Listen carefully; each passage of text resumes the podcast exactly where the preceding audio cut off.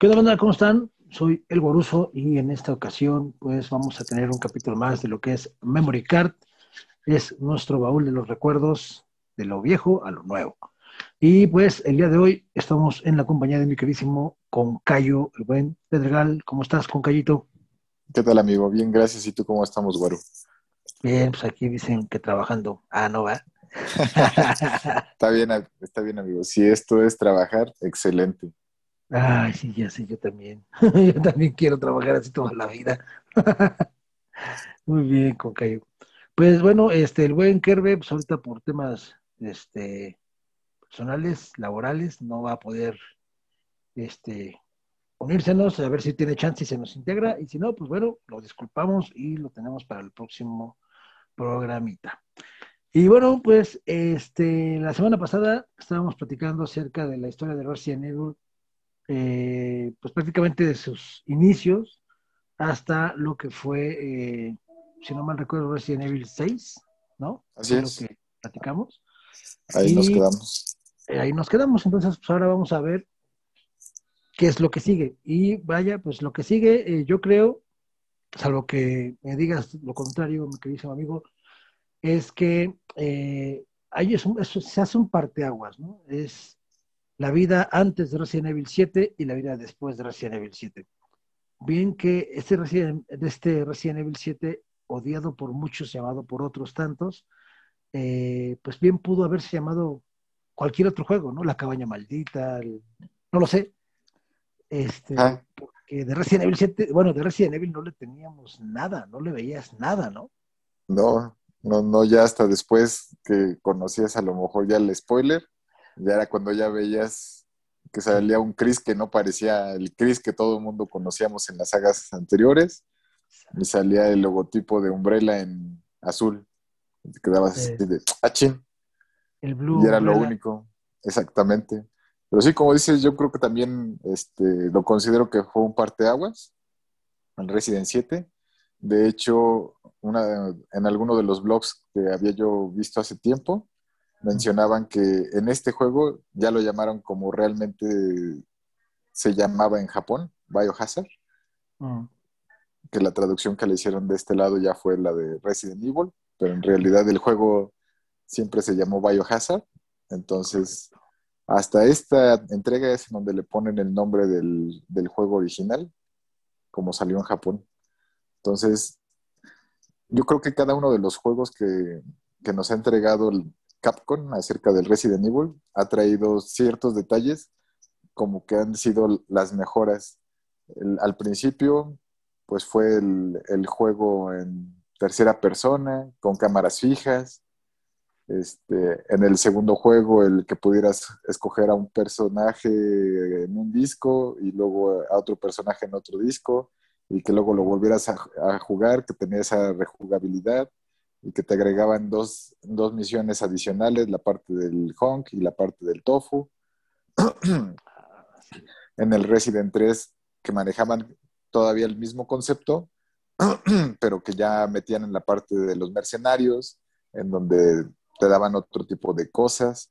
Entonces, cada, cada uno como que ha ido, ha ido haciendo ese cambio, esa, ese plus que le han buscado para que no se muera la franquicia el que pueda seguir dando algo diferente, el 4, el cambio de perspectiva, la cámara en el hombro, ah, este, ya, con la movilidad de que puedas ver tu entorno, a lo mejor con caminos definidos, que no era un mundo abierto, pero ya tenías este, para poder mover la cámara, que los ángulos no los tenías en los otros juegos, que eran cámaras estáticas en ciertas posiciones. Entonces, esa parte fue cambiando el que podías comprar cosas, porque pues, en los mercenarios digamos que fue el comprar cosas para que te dieran armas infinitas para poderlas usar en, juegos adicionales. Pero ya en el 4 era comprar con el dinero que te encontrabas, este, mejoras de esas armas dentro del juego, no al final del juego para volverlo a jugar. Entonces, como que se ha ido eh, ese cambio en el Resident 0, el cambio de personajes, en el Resident, eh, este, ¿cómo se llaman? En el 5, que podías tener a un compañero que te pudiera estar ayudando, o la misma máquina te ayudaba de cierta manera cuando utilizaban a la Shiva. Entonces, se han, se han como que metido ciertas características que le han ayudado a la franquicia a no estancarse y a no quedarse con lo mismo.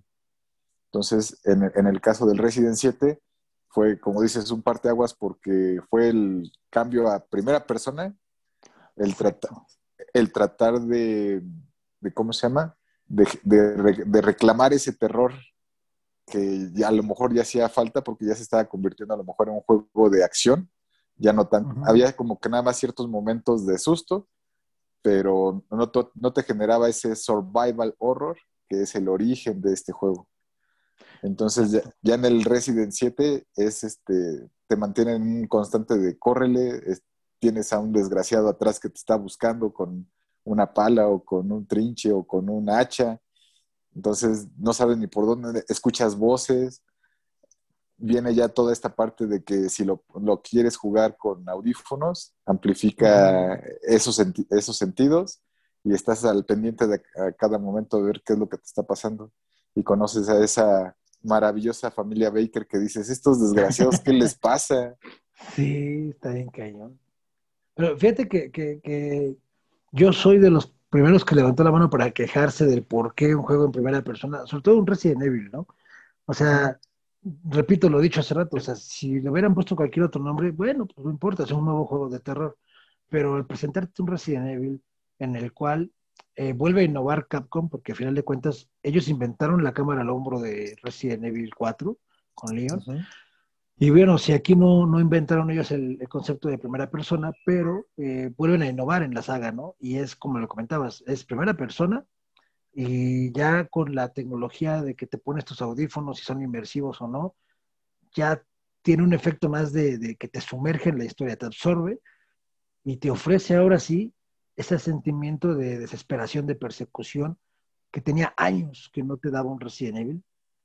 Yo considero que mínimo desde el 4, porque el 4 ya es un juego de acción, ya no uh -huh. es un juego tanto de, de, terror, y sobre todo es de acción, y es un juego que está hecho para que eh, trabajes tu paciencia, porque casi todos odiamos a esta Ashley, de que siempre gritando, siempre gritando, eh, y bueno, Resident Evil 7 eh, trae eso, ¿no? Y algo muy chistoso o interesante es que tampoco hay gran variedad de enemigos. O sea, el juego se centra en que los, los jefes, los bosses, son los mismos que te están persiguiendo durante todo el juego, ¿no? O sea, primero uh -huh. te empieza a perseguir el señor Baker y te encuentras con él en la, en la cochera, luego te encuentras con él este, en, en, creo que dos o tres ocasiones más, hasta que se vuelve todo un, un super enemigo.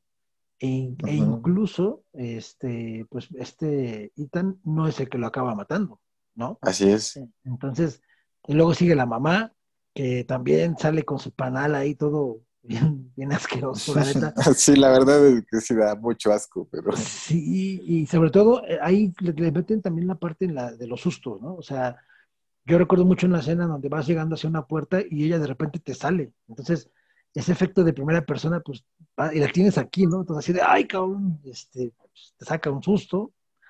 Y, y, y, es muy buen juego, la verdad es que es muy buen juego. La historia es buena. Sí se siente forzado eh, el hecho de, de, quererlo vincular a fuerza con Resident Evil. O sea, ya al final se siente más vinculado el Nota Hero, el DLC, que Ajá. el mismo Resident Evil 7, ¿no? O sea... Como tal. Uh -huh. Sí, la, el vínculo que hicieron de, de que la, la, niña viejita, que acaba siendo una niña, este, es un arma biológica y así, para mi gusto, le rompió un poquito el encanto porque hubiera estado genial que eso hubiera sido un caso de un fantasma, ¿no? O algo así. Ajá. Fíjate que una de las cosas que yo veía, sobre todo cuando fue el demo, cuando entras tú a la, a la casa, la casa de los Baker, se me recuerda mucho al demo del Silent Hill que nunca salió. Ah, el Que era el pasillo, ajá, el PT. Era el pasillo y, y, realmente es eso. Entonces, creo que una, una, de las cosas que vio la gente de Capcom fue el, el que les funcionó lugares estrechos, uh -huh. más comunes, o sea, porque más reales, no eh, espacios demasiado amplios en donde a lo mejor podías esquivar con facilidad a, a, los enemigos y irte a otra habitación y ya sentirte seguro. sino como que ya, este, ya no tenías esa facilidad, sino que eran ya lugares específicos de una casa, no era un, este, una bodega o, algo muy grande en la que te pudieras tú abrir paso y, esquivar con mayor facilidad las cosas que, que cualquier otro tipo de, elementos que pudieran estar ahí en tu entorno. Y muchas cosas este, te, te sacan de onda porque cuál es de, una, de las cosas claves que tiene Resident es que siempre estás buscando items, siempre, siempre estás buscando items. Los tomas y desaparecen. Pero en este ya te ponen items que son nada más para que los veas y no te los quitan. Y entonces, si no te acuerdas y luego vuelves a pasar, tratas de agarrarlo pensando o abriendo cajones que no tienen nada, porque es parte de, lo que te están presentando. Y esa parte a veces te desespera y dices, sí tomé lo que me hacía falta, no, no lo tomé.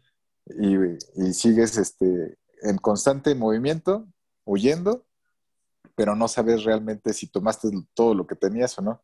A mí, por ejemplo, lo que me pasó en, la cochera, no tomé las cosas que estaban en, el locker. Mm. Yo dije, no, agarré al Baker y vámonos, sube las escaleras y lárgate de ahí porque esto no va a acabar bien.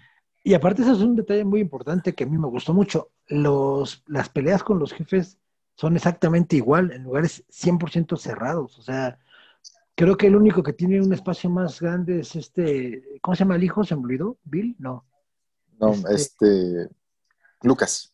Lucas, es como que creo que es el, único lo, voz con el que peleas que, que Chris tiene espacio para correr como tal así, porque cuando peleas con el papá, con el señor Baker, pues uno es la cochera, la otra es como un granero, pero tienes que estar subiendo, bajando escaleras y él es enorme, o sea, el espacio es pequeño.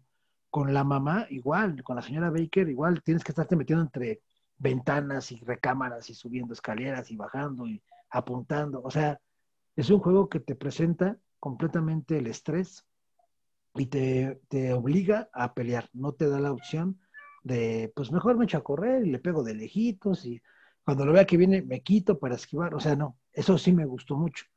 Y, todo eso, eh, bueno, en la historia, pues yo creo que casi todo el mundo la conoce actualmente, que nos presentan un nuevo personaje que citan y pues va a buscar a, su esposa, que ya lleva tres años de desaparecida, que se llama Mía, ¿no? Eh, bueno, en, en, general, pues Ethan logra rescatar a su esposa, mata a los que tiene que matar, pero eh, yo pensaba que ahí se iba a acabar en la historia, ¿no? O sea, supuestamente Resident Evil 7 tiene dos finales. El bueno, que es cuando rescatas a Mia, y el malo, que es cuando te llevas a Zoe. A Zoe. Entonces, pues se supone que siendo la historia correcta, pues rescatas a Mia y pues te vas, te la llevas y adiós, se acaba el juego. Y viene ahí un DLC muy bueno que es el de el final de Zoe, que es donde te das cuenta en ese DLC que Ethan nunca mató al, señor Baker. En realidad, esta, este, este canijo pues volvió a levantarse y ahora el que ayuda a Zoe pues es el, el tío. El tío, el Joe. Que resulta tener unos puños acá tipo Rocky, porque esa parte está chida porque te vas acá a puro fregazo limpio es el ese es el tofu de la, ¿cómo se llama? Del Resident. Sí, de Resident Evil 7. Y la verdad está, está chido, está padre la historia. Este, ahorita a mí me causa un poco de extrañez cómo lo van a acabar vinculando 100%. ¿Por qué? Porque uno, el Chris Redfield que sale eh, en, el, en el Nota Hero o en el final del Resident Evil 7 no se parece absolutamente nada a los avances que hemos visto de Resident Evil Village, donde sale otro Chris Redfield, pero pues ya completamente más robusto, o sea, se parece... Ya al que conocemos.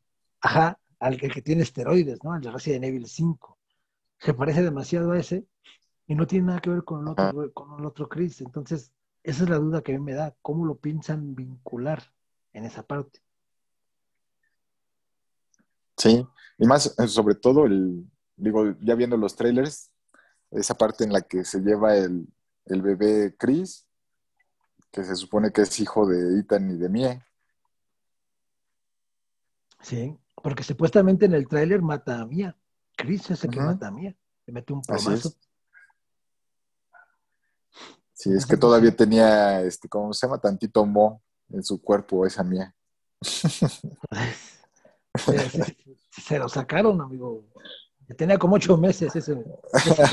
ese mo. y, bueno, eh, pues ahora lo que nos viene presentando Resident Evil 8 es este, pues para empezar, creo que es el mismo motor gráfico de Resident Evil 7. Vamos a seguir conservando el juego en primera persona. Eh, y bueno, he visto varias teorías de la conspiración que dicen que está vinculado Resident Evil 4 con Resident, con Resident Evil 8.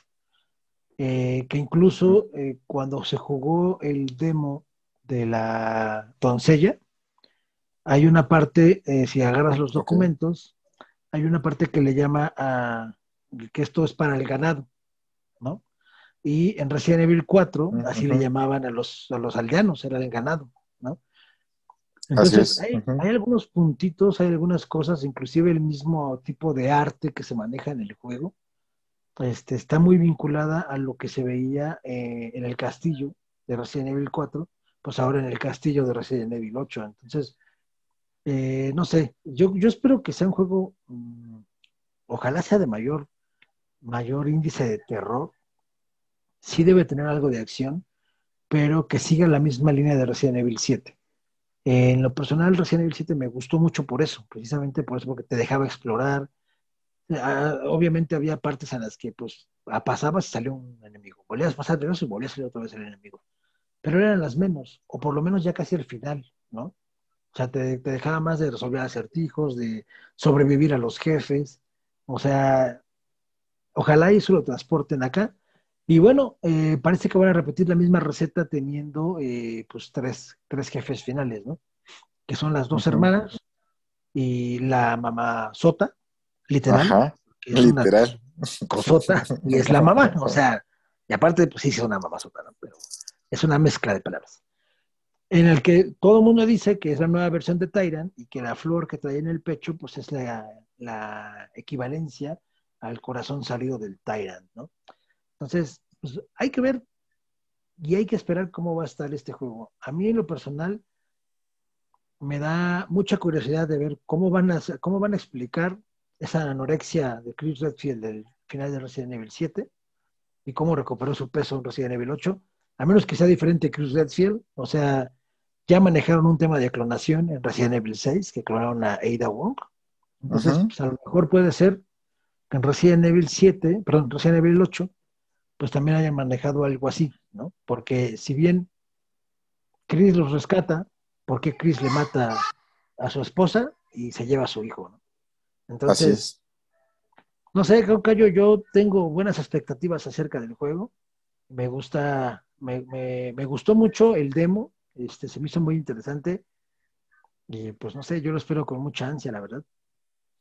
Sí, yo creo que ahí van a develar varias cosas como dices, es, una teoría bastante buena de que posiblemente sea un clon, el Chris que vimos en el 7, que realmente esa umbrella que mencionan azul, que es en contra de todos los ataques bioterroristas y todo eso, que al final no termine siendo eso y sea parte como lo tenía Simmons en el 6, que se supone que eran de inteligencia y que eran los buenos y al final eran los que querían tener el poder de los, este, ¿cómo se llama?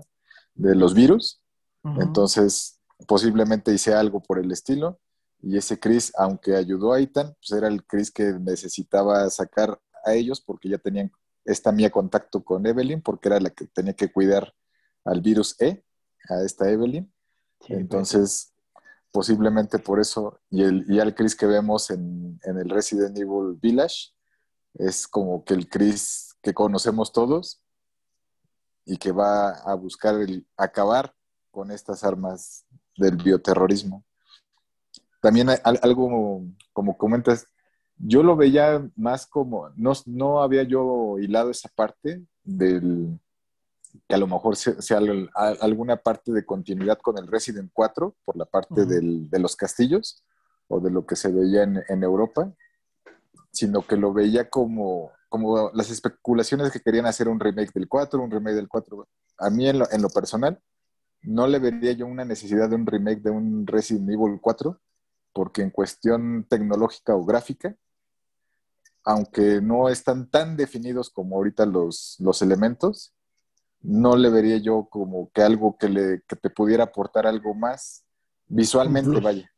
Exactamente, visualmente yo no le vería que me pudiera aportar algo más que fueran gráficos super wow, pero en cuestión estética, simplemente porque el juego está muy bien hecho, entonces no, le vería como que, me, fuera a dar algo adicional. Y por ejemplo, en esta parte del, del Resident 8, sentí yo que hacían, eh, o sea, no vamos a hacer un Resident 4, pero esto es lo que vamos a utilizar como, no sé, este, se me fue la palabra. Sí, así como que esto es lo que, ay, a mí se me vino el gallo. así como de, esto es lo que pudiste haber recibido en, si hiciéramos un remake del, del 4, ¿no? Como un tipo tributo o un tipo, eh, un, un, giro de tipo remake sin ser remake de una historia nueva de cómo hubiera sido un Resident 4 con lo que tenemos actualmente. Entonces, yo, yo creo que también va a ser muy bueno. Adicional a eso, cuando se presentó el, el demo, bueno, las primeras imágenes del Resident 4, no sé si has visto, que comentaban que también era como un castillo, que, las, se veía una habitación azul y que decían es que hay fantasmas y entonces Leon va a ir a, a cazar fantasmas y va a, este, ¿cómo se llama? A criatura, todo eso. Y los presentan ahora son hombres lobo. Entonces, como que digo, es ese enfoque que a lo mejor se quedaron con esas ganas. Y entonces tienen forma de cómo hacer ese, ese hilado de, historia y conjuntarlo. También en, otro blog, ajá, perdón, también en otro blog lo que veía es de que iban a lo mejor a tratar de conjuntar con lo que terminó el Revelation 2, para poderlo agregar y para saber qué fue lo que pasó con la niña con la que estaba Barry. Que en teoría no sabemos o te hacen, te hacen pensar que sí alcanzó a, transferir su, mente, esta Alex Wesker, a la niña. Entonces, quién sabe si también por ahí pudiera llegar a salir algo, quién sabe. Pues pudiera ser porque ya ves que en el intento de multiplayer que fracasó de Resident Evil, que salía con el, venía de regalo con el Resident Evil 3, ¿cómo se llama? Este... Ah, el... ah, se olvidó. A mí también se me pasó. Bueno, ese Resident Evil ya ves que podía ser uno de los malos y el malo principal en realidad se supone que era Alex Wesker, ¿no?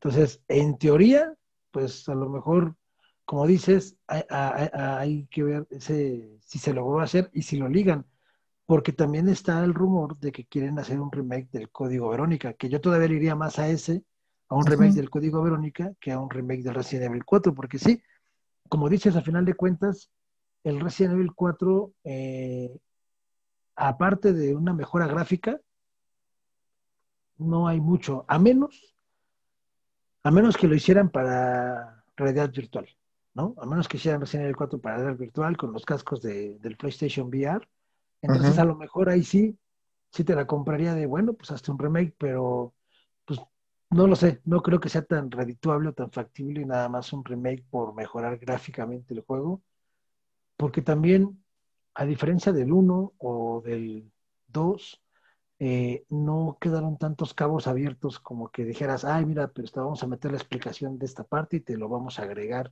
como en el 1, ¿no? Que ya ves que agregan la, Así es. la historia de esta chica este, eso pues no, no, yo no, por lo menos no veo que puedan agregar algo más en Resident Evil 4, a menos que te habiliten una, una historia de Ada Wong, que para el caso preferiría un Resident Evil enfocado en Ada Wong, ¿no? Así es, totalmente de acuerdo. Por favor. Por favor, Capcom. sí, no manches. Ah. Bueno, perdón, perdón, perdón. Pues sí, con Cayo, así es esto. Y bueno, pues ahora nada más falta esperar esperar a ver qué tal sale. Eh, se supone que el juego va a salir para, obviamente, la nueva generación de consolas. No estoy tan seguro si confirmaron para la generación anterior. Pero, pues bueno, vamos a disfrutar de 4K, 60 cuadros por segundo. Y pues esperemos que tenga muchos, muchos sustos, porque ya hace falta. Y mientras sigamos teniendo escasez de Silent Hill, pues ojalá Capcom siga haciendo remakes y por lo menos juegos nuevos. Claro, sobre todo eso, para que continúen con estas sagas grandes y muy buenas. Sí, amigo. Por cierto, si lo quieres apartar, creo que está casi en 1800, la versión estándar, que pues, ya ni modo. Este, la versión de coleccionista viene con una figura de Chris Redfield, el Chris que todos conocemos, el que tiene esteroides, y, con varios ahí este, regalitos más. Creo que trae un, disco digital de soundtracks y creo que trae un par de, no me acuerdo si son skins o armas de regalo, obviamente descargables en el juego. Pero pues, pues a ver, a ver qué, qué pasa, cómo, cómo nos va con Resident Evil 8, que pues la verdad fue muy bien recibido por, por la mayoría de los fans de Resident Evil. Este, y yo creo que si nunca has jugado un Resident Evil, jamás en tu vida, pues ahorita creo que tanto la tienda de PlayStation con PlayStation Plus y en el Xbox en Game Pass está gratis, digo, si tienes la suscripción, puedes bajarlo, puedes jugar. Y pues yo siento que si no quieres jugar todos los anteriores, puedes empezar en el 7 con esta nueva saga. Se supone que van a ser tres juegos más, o sea que debe ser 7, 8 y el 9. Y pues vamos a ver, este, si te atrapa el juego y te gusta, pues éntrale. Digo, hay una diferencia enorme de un juego que nació con gráficos prerenderados, con personajes hechos de polígonos que ni siquiera se les distinguía la cara, y ahora que ya les puedes ver hasta los poros de la piel, ¿no? Es toda, toda una historia, toda una saga Resident Evil. Y pues sale en mayo, si no, soy, si no estoy mal, creo que sale el 17 de mayo o el 15 de mayo. No recuerdo bien, pero sí es a mediados de mayo. Pues correcto, pues perfecto. Pues ya vámonos, increísimo con Cayo, se nos acabó el tiempo de este podcast, le vamos a llamar Flash Informativo, ah, no es cierto. Este, pero bueno, eh, ojalá y les haya gustado este pequeño podcast. Una vez más, este, el buen Kerbe no se pudo unir. Les manda besos, abrazos y apapachos. Y pues con Cayito, vámonos. Muchas gracias. Vámonos con Cayo. Muchísimas gracias a todos aquellos que se aventaron esta plática sobre el Resident 7 y el camino a, rumbo al Resident Village. Ahí suscríbanse al canal para que sigan enterándose de nuevas, noticias respecto al Resident Evil o alguna otra saga en este, en este nuevo tipo de, de formato que es Memory Card. Ojalá les guste. Y pues ahí estamos. Perfecto, con yo. Pues así es, banda, háganle caso al buen Petregal, eh, suscríbanse, recuerden que nos pueden encontrar eh, tanto en Spotify, en iHeartRadio, en Adicción Comunicación, en Guaruso Gaming, en YouTube y en hasta debajo de las piedras si quieren. Ahí vamos a estar. Eh, déjenos en los comentarios de qué les gustaría que hablemos la próxima semana, algún tema en especial o algún juego en especial. Y pues bueno, sería todo de nuestra parte. Muchas gracias. Esto fue Memory Card. Yo soy el Guaruso, él es Pedregal. Pedregal. El Verus no vino, pero nos vemos la próxima semana. Muchas gracias y hasta luego. Adiós. Cuídense, hasta luego. Bye. Bueno, otra vez. Wow.